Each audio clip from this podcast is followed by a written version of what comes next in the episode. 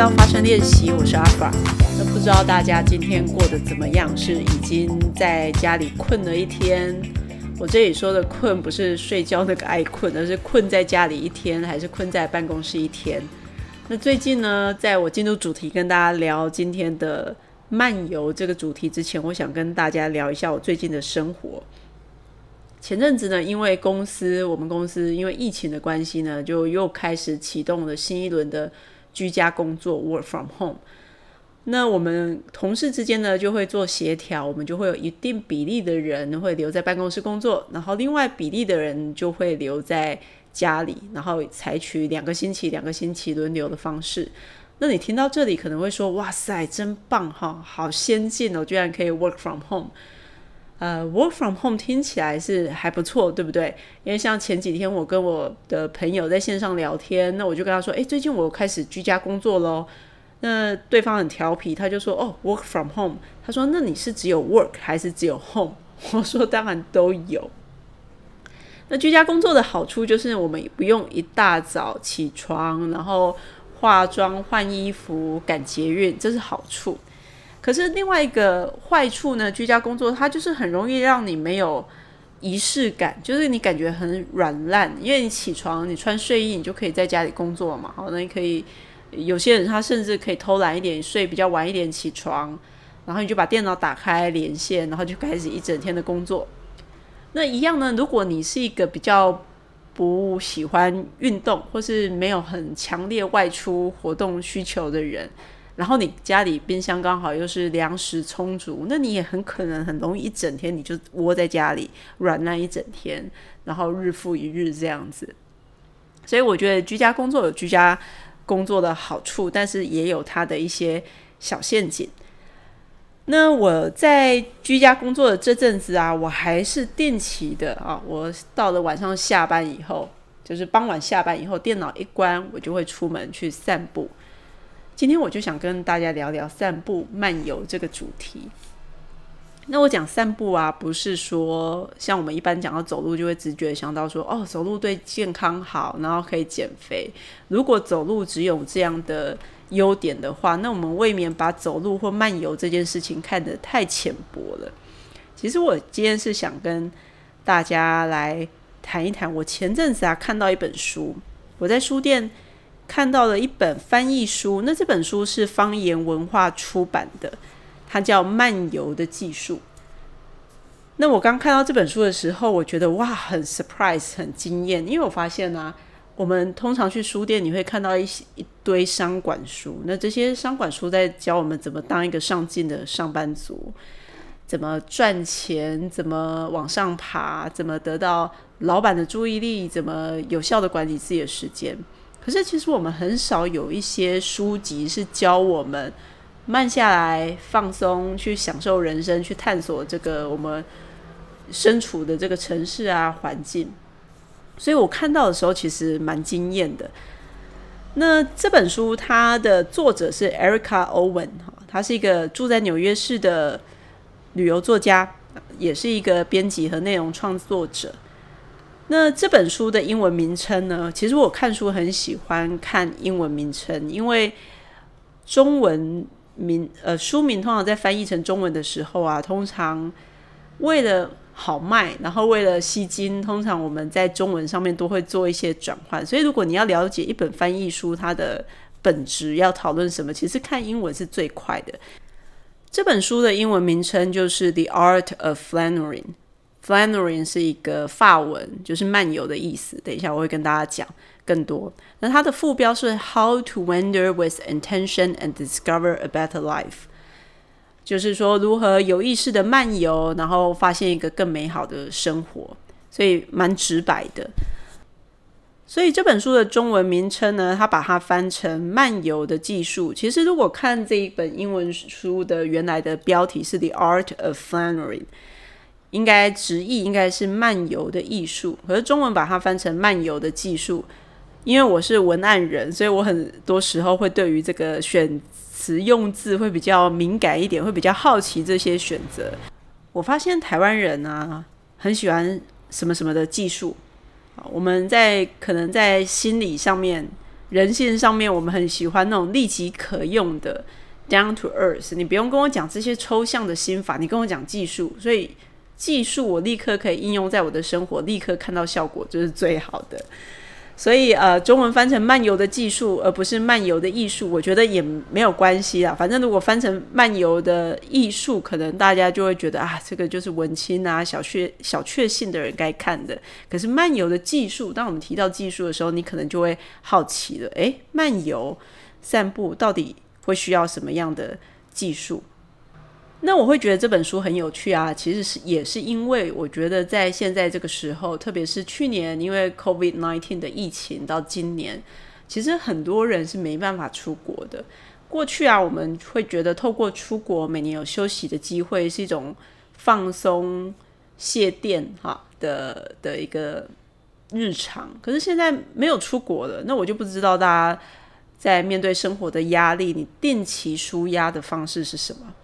那我自己从我自己的经验，我也觉得散步是一件很好的事情，漫游是一件很好的事情。如果有一个休闲活动，我们可以经常的利用它来保养我们的身心灵，不是很好吗？那这本书其实就在讲这件事情。那 Erica 她很棒的是，我翻这本书，我喜欢的是她从一开始，她先从漫游的历史开始想起。呃，你一定不会想到说，哎，漫游还跟有历史关联，有的。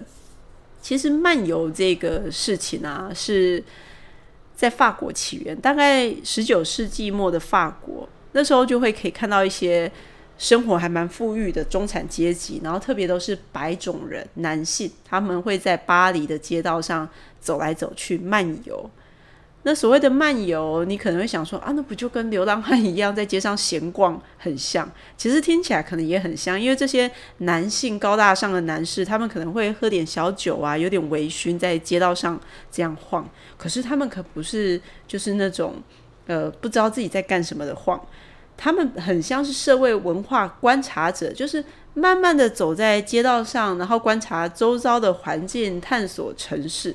而这本书里面也提到说，其实这些人啊，这些漫游者，他们还都是在派对上的聊天高手。他们在一些社交场合上，因为他们透过漫游，然后观察到很多的城市，有很多的题材，所以他们很会聊天。那我们也可以想象哈，因为法国有这样漫游的历史，所以法国人很喜欢散步，这个是有起源的。所以刚才我们一开始讲到的 flanner，f l a n e u r，好，这个就是法文的漫游，这个起源是这么来的。那除了在法国，英国也有一群人，英国也会有人自称是游走人士，他们叫 roamer，哈，就是漫游 r o a m，roamer，讲的好像是英文课哈，呃，英国。有一群人，他们自称自己是游走之人 （roamer）。那这些人呢？他们喜欢放慢脚步来欣赏日常生活中的一些浪漫的感觉，有一些幸福感。然后他们观察生活周遭的环境，并且乐在其中。那这个我可以理解，因为我曾经因为工作的关系待在伦敦一个月，然后我就发现伦敦好多的绿地，比如说海德公园，真的很大。然后夏天的时候呢，真的你可以在很多地方，在海德公园很多角落看到有人就在那边晒太阳。那我觉得，以身为台湾人或身为亚洲人一看就会觉得哇，这真的是好奢侈的娱乐，因为他们看起来没有在做什么事情，没有产值，对吧？呃，以亚洲人来说，我们都是要忙着赚钱啊，生活时间要非常有效率，所以呃，他会有一些文化上的差异。英国人他是很喜欢享受这种生活，乐在其中。那英国呢，甚至有一个有趣的法规，叫做漫游自由 （The Right to Roam） 啊，就是他们保障这些游走的人。那这个法规在讲的就是说，如果啊你那么喜欢走路，然后有一天你不小心私闯到一些民宅或私人土地，这些人不一定违法。就是在英国私闯私人土地不一定违法，除非你在人家私人土地做搞破坏，这一定是违法。可是很多人他可能只是漫游散步，不小心走到了一个私人土地，但他不知道。书中就提到一个这样的例子：曾经呢，有一位男士呢，他不小心就走进了西洋流行乐天后马丹娜的私人土地。那他没有被马丹娜抓起来去报警，或者是被罚钱，没有。这个男子呢，他最后还搭着马丹娜工作人员的便车开心回家，然后两人还聊天聊得很开心。好，这这是一些小小的趣味的八卦意识。那英国呢，它还有漫步者协会，这个协会是做什么呢？因为他们就发起一个专案，他们发起一个不迷路的专案。他们希望所有喜欢散步啊、喜欢漫游的人都可以很清楚的知道，这全英国啊，到底有哪些公共的道路是可以走的。所以，这个漫步者协会他们就负责要统整绘制英国总长十四万公里的公共道路地图，哈，准备这个地图，希望保障大家可以走得安全、走得安心。听到这里，你会不会觉得这本书其实蛮有趣的？他用这个历史的观点，哈，先来看漫游这件事情。那书里面呢，当然也会提到各个国家非常有趣的漫游的历史，不同的国家文化风土人情。里面有提到意大利人，其实我还蛮喜欢，因为我觉得意大利人跟台湾人某种程度都蛮像的，就是我们表面上其实都蛮混乱、蛮吵的，但是里头又有一些热情，还有这些混乱下面的可爱。意大利人呢，饭后散步聊天是他们每天的日常。所以呢，在傍晚五点到晚上八点的时候啊，如果你在意大利的街头或意大利很多广场上，你会看到很多人。那特别是呢，大家都会穿的美美帅帅的出门。那我不知道你有没有发现，如果你有去意大利旅游过，或者是看一些电影，可能有一些形象，其实意大利人还蛮重视自己的外表的。那我曾经看过一些时尚的文章的讨论，就说意大利男人他很不能接受自己穿白袜子，就是他不会像我们台湾人或亚洲人，你坐下来男性穿黑皮鞋、白袜子，这对他们来说这个是无法忍受的，所以他们有些男士都还穿长筒袜，因为男生坐下来裤管会稍微拉起来，好，绝对不能让人家看到毛毛腿，所以你要穿很有型的袜子遮起来。那意大利人这个晚上的散步的时间呢，他们也有点像是个人的伸展台。他们喜欢把自己打扮的漂漂亮亮的、帅气的，哈，很有自、很有个人风格的，在公共场合跟朋友聊天聚会。所以，的确，散步漫游这件事情跟一个城市、跟一个国家的文化、历史脉络其实很有关系的。我是台中人，然后我从二十几岁在研究所毕业以后，第一份工作我就来台北上班，所以到现在我我应该已经算是一个台北人了。那在台北呢，我们走路是很稀松平常的，对不对？如果你不开车，那台北的交通捷运也非常发达，有时候开车、骑车，我觉得都还要找停车位，很麻烦。然后台北因为很多地区也规划的蛮好的，所以呃，散步起来其实是很容易、很方便的。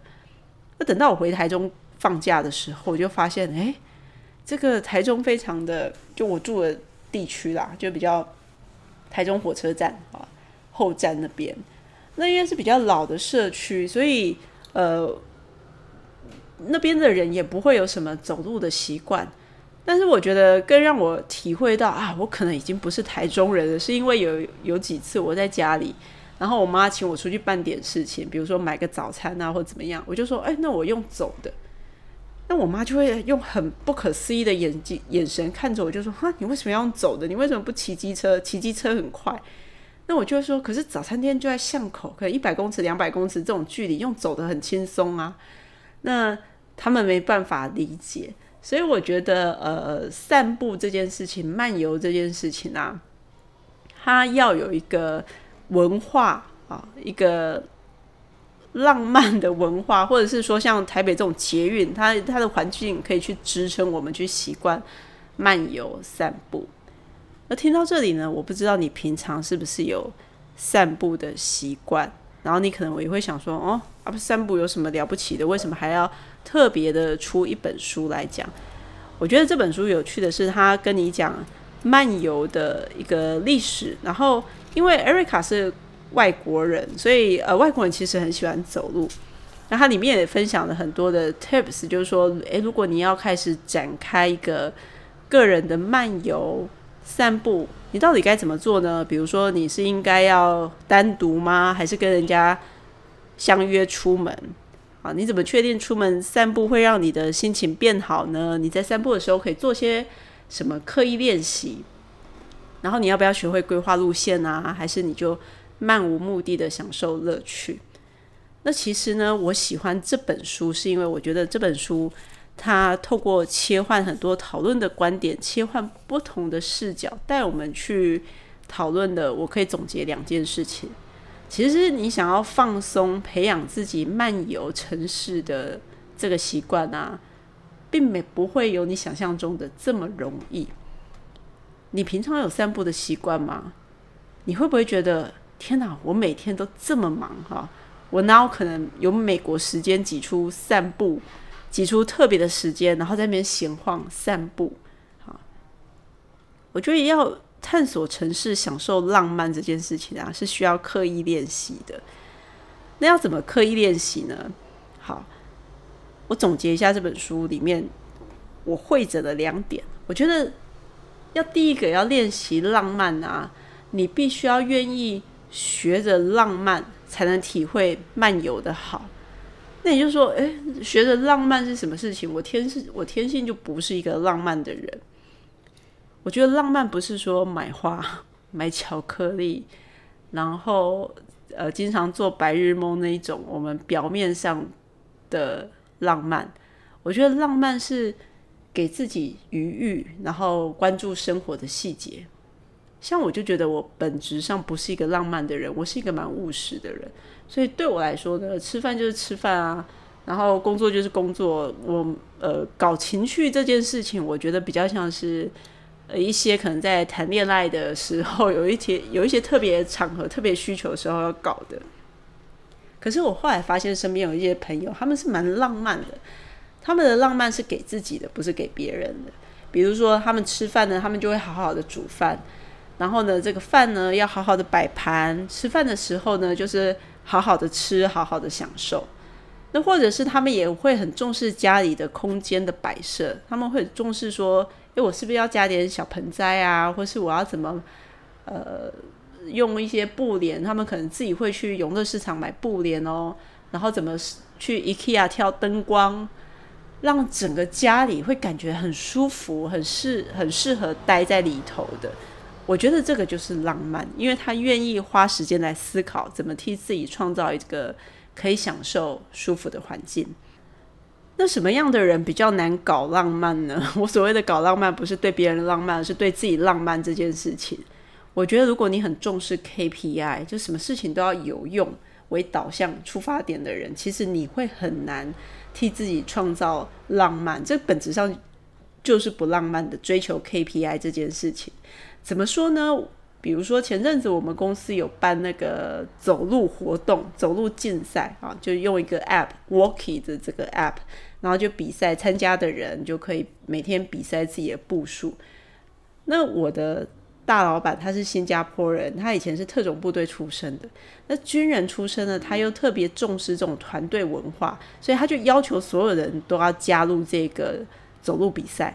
那每一天呢，他就会要他的下面的一级主管来盯着大家有没有完成每天的 KPI，比如每天的 KPI 最少是五千步嘛。那如果你达到五千步，他就会鼓励你挑战一万步，一万步到，他就鼓励你挑战两万步。那他甚至会用自己作为例子，就是哦，他每天都走了三万步。那他甚至会跟我们讲说啊，他以前当兵的时候啊，这你知道这三万步根本是小 case。所以我可以感觉到，对我们老板来说啊，走路这件事情呢，其实是一种对外展现我的效能、我的绩效、我不服输的心情，呃，我善于热爱挑战的这个特质，它是外显来给别人看的。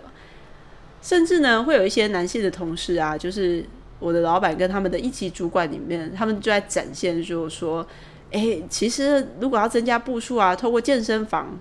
去健身房走那个跑步机，功效是比较高的。我是不知道怎么计算的，但他马上说用跑步机在走路的时候，你那个步数会增加的比较快。然后你在健身房走路的时候呢，你又可以看影片、听一些新闻，哇，一举好几的，这样是不是听起来很上进啊？所以我就在这个走路活动里面，我观察到这种 KPI 导向的思维。但是呢，同时呢，我也很欣赏有一类的同事呢，因为走路跑不掉嘛，老板就是要我跑，所以我就看到有一些同事他们会去走户外，然后他走完户外。就是今天的啊步数 KPI 达到以后呢，他就会喂到自己去吃一些好吃的甜点、好吃的冰，然后把这个照片拍在群组。其实我个人是欣赏这样子的展现方式，就是走路这件事情，如果他是不得不像我们在这个活动，他是不得不要去做的事情的时候，但我可以在里面创造一些我的乐趣。那像我这个同事，他就是在里面去找一点。他的乐趣，他喜欢吃美食，所以我认为呢，如果你是一个很 KPI 导向的人啊，那叫你享受漫游这件事情，你必须要先有一颗浪漫的心，搞不好这个关卡你就过不去了。你可能会觉得说，散步这个是多么没有产值的事情，那到底对我会有什么帮助呢？所以要替自己创建。漫游的习惯，第一个你要练习浪漫，特别是如果你本身就是比较务实的。第二个，我觉得要练习的是练习随性。我们的大脑呢，为了让我们避免生活混乱，其实我们是喜欢偏好计划跟控制的。那这个对于有些人来说可能是特别明显，有些人可能就还好。像我观察自己，我是一个超级控制狂。我所谓的超级控制狂，就是我感觉我是被制约的。我常常会在。呃，外面走路或是放空的时候，我的脑子就会开始盘算着：哎，我那个等一下要交的报告啊，然后我下个月，嗯，我现在在做的事情，不知道下个月发展的会怎么样啊？那个编辑又来跟我催稿了，我应该要怎么规划？先走哪个方向比较好？就是我脑袋有很多这样的 murmur。我们都希望照着某一种有保证的啊，不失控的计划跟路径去进行。那的确，因为我平常就会有一些散步、走路的习惯，我就发现其实我是一个蛮控制狂的人。因为我在出门的时候，我就会先在脑袋盘算，就是好，那我等一下，呃，我大概想走四十分钟，那我应该要走这个河边的路径吗？啊，不行，那河边一走，有时候就要走一个小时，还是我往右边走好了？那右边走，还是你要不要试试看一条就是上次没有尝试过的路径？啊！可是那个走我也不知道，我也没有走过，我不知道会走到哪边。我的脑子就在跑这些，所以最后我很容易去选择一个我觉得比较习惯、安全的路径。所以这是我观察自己的。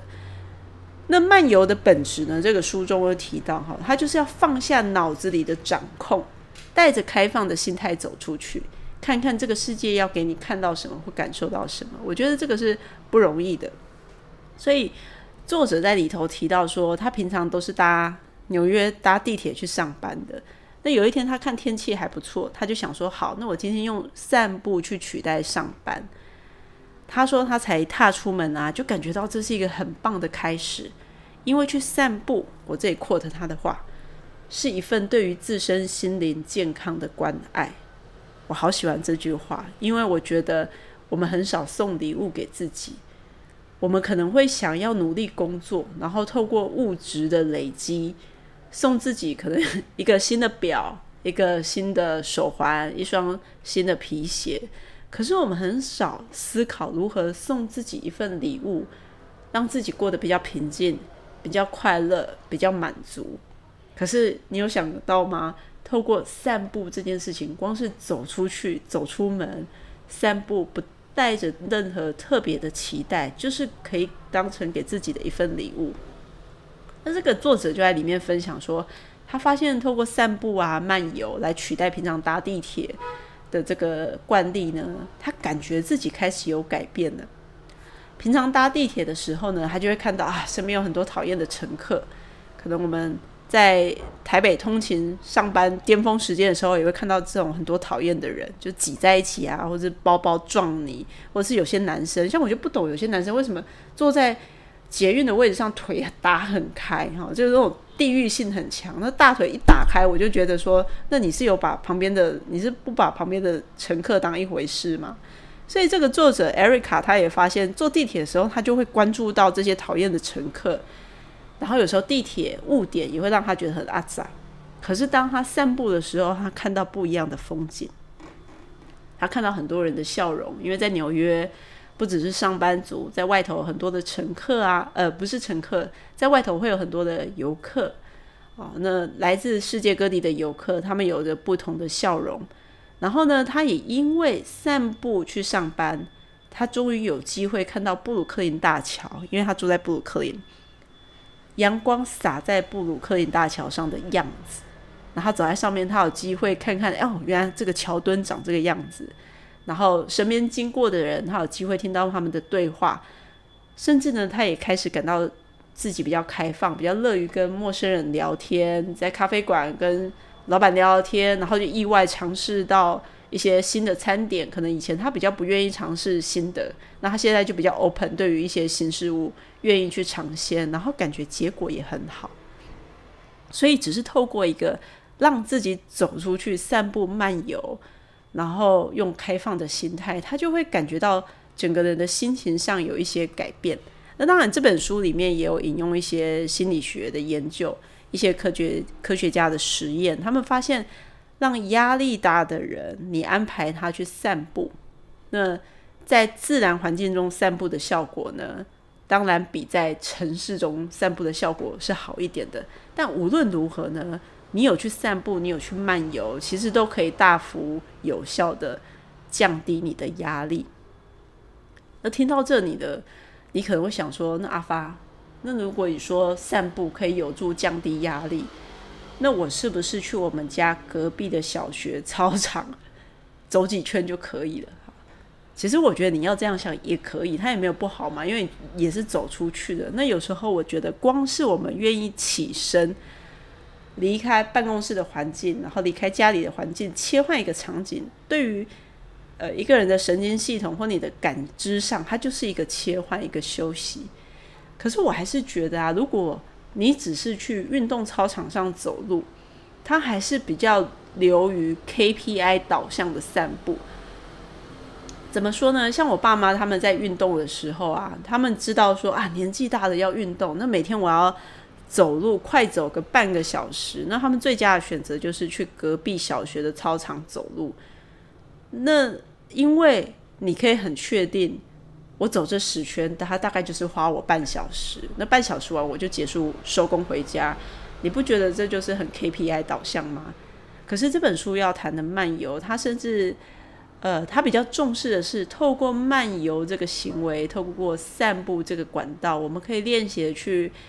去发现身边这个环境，开始去看见哦，我以前理所当然的事情，原来我住的城市习以为常的环境有这么多小细节，有些甚至是美好的，我都没有发现过。而且，而我现在发现了，而这样的发现让我感觉到平静、开心，或是开始感觉到生活的焦点有点不一样了啊。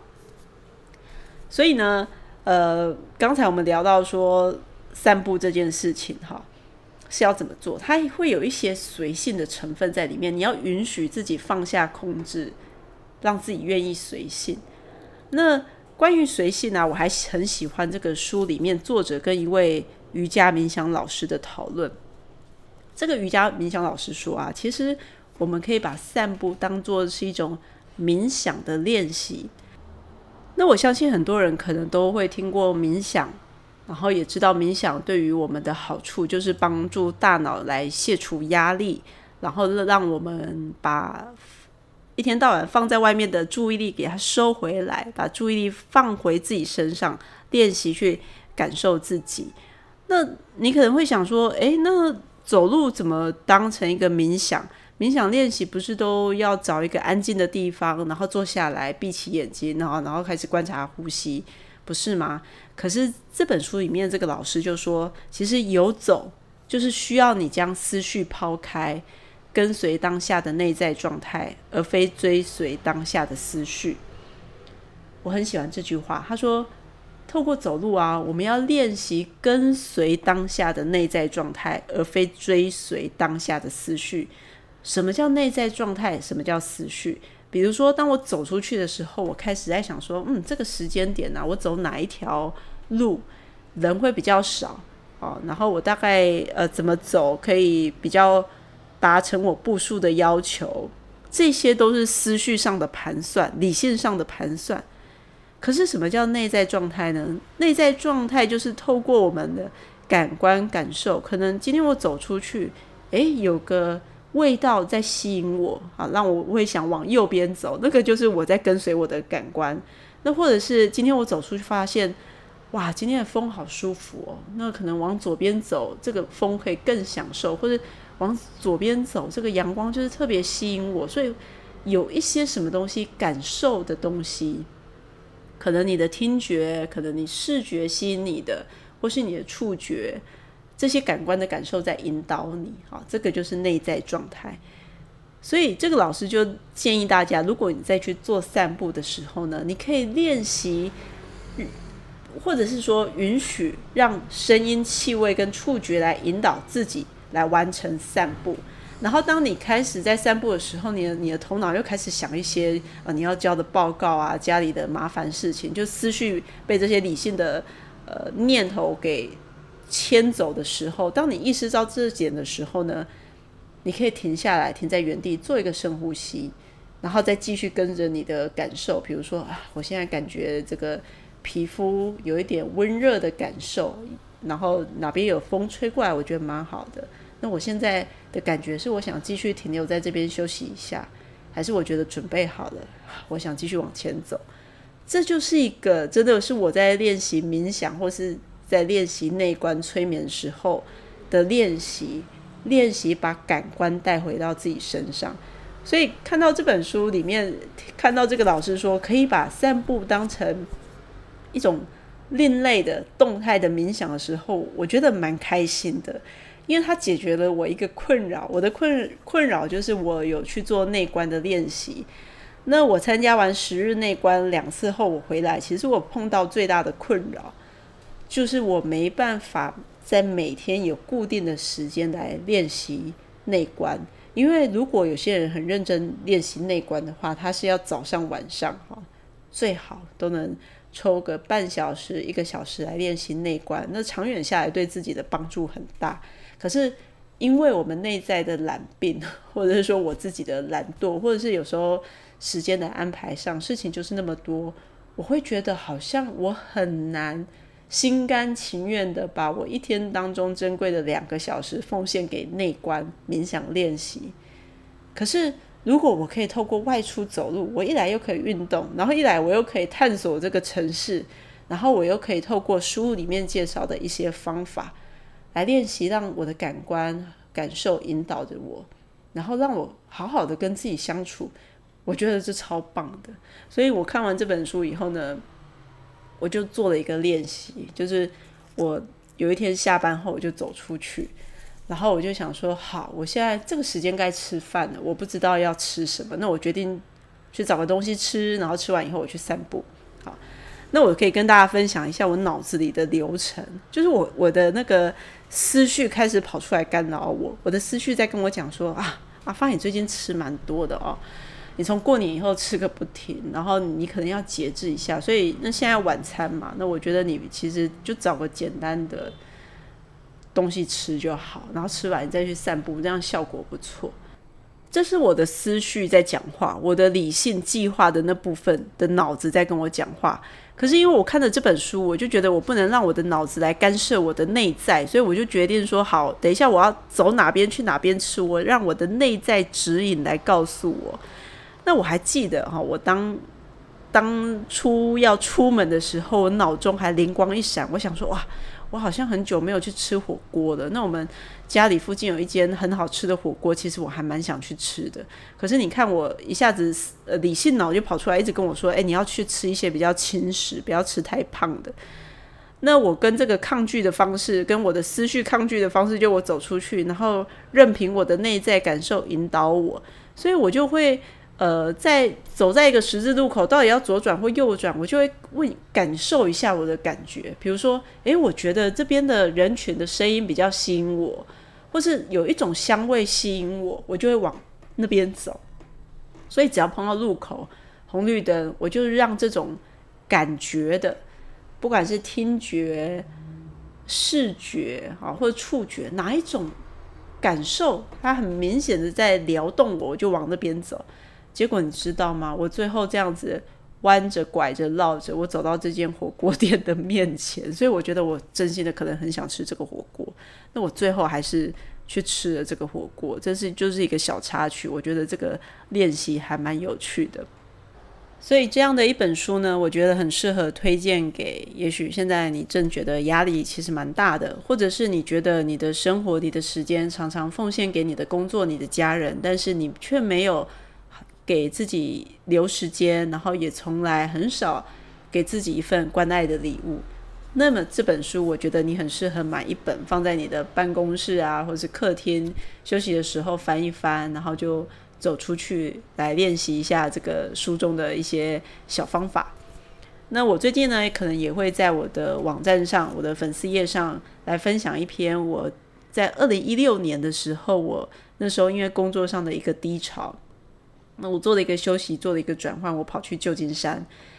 在旧金山的那一段时间呢，我花了很多时间去走路，然后甚至参加当地的 walking tour 导览的行程。然后我因为这个散步，因为这个走路啊，我不夸张，我真的找回了我自己。因为我以前小时候是很喜欢写作的人，那我出社会以后呢，我就不太写作了。那曾经有朋友问我说：“诶，你为什么不写了？”我就说，我感觉我好像写不出东西来了，因为上班族可能我们花很多时间看工具书，怎么让自己变有钱、变有用。可是以前念书的时候，那种呃一种浪漫的奢华，当学生的时候读文学啊，然后对生活有很多的好奇、很多的感受，那些东西都没有了。所以我觉得我真的写不出来，甚至我可能觉得，哎，我大概就是江郎才尽吧。可是我是去了旧金山那一个月。我要不就参加当地的 walking tour 导览，然后要不我就是跳上电车，可能有把握一点去某个特定的一区，去卡斯楚区，或是去哪一区做一些探索导览。那有时候比较大胆一点，就跳上一个电车，然后让自己随意的在某一站下车，然后去附近晃一晃。结果我在旧金山那段时间呢，我每天都会写游记，就是我发现我好喜欢写哦，然后我写的东西我朋友都好喜欢看，他们每天都是在电脑前准备收看我的游记。所以后来那个月让我感触到，为什么我可以开始写了，因为我对生活是有期待的，我对生活是有好奇的，我对生活是有感触的，所以我写得出来。所以这就是散步救了我的经验，它让我从一个枯萎的状态变成。活过来，然后开始知道自己要什么，想要想什么，想往哪边去的状态。所以呢，如果你现在纯粹也只是想放松，或是也许你觉得你现在有点枯萎，需要一点自我拯救，那么《方言文化漫游的技术》这本书推荐给你，我也会把这本书的资讯放在节目的资讯栏上。那这就是今天我想跟大家分享的，谢谢你的收听，也邀请你订阅我的节目，并且评分留言。如果你有什么想法想跟我分享，也欢迎写信给我。我的 email 你也会在节目资讯栏找得到。那我们就下一期节目见喽。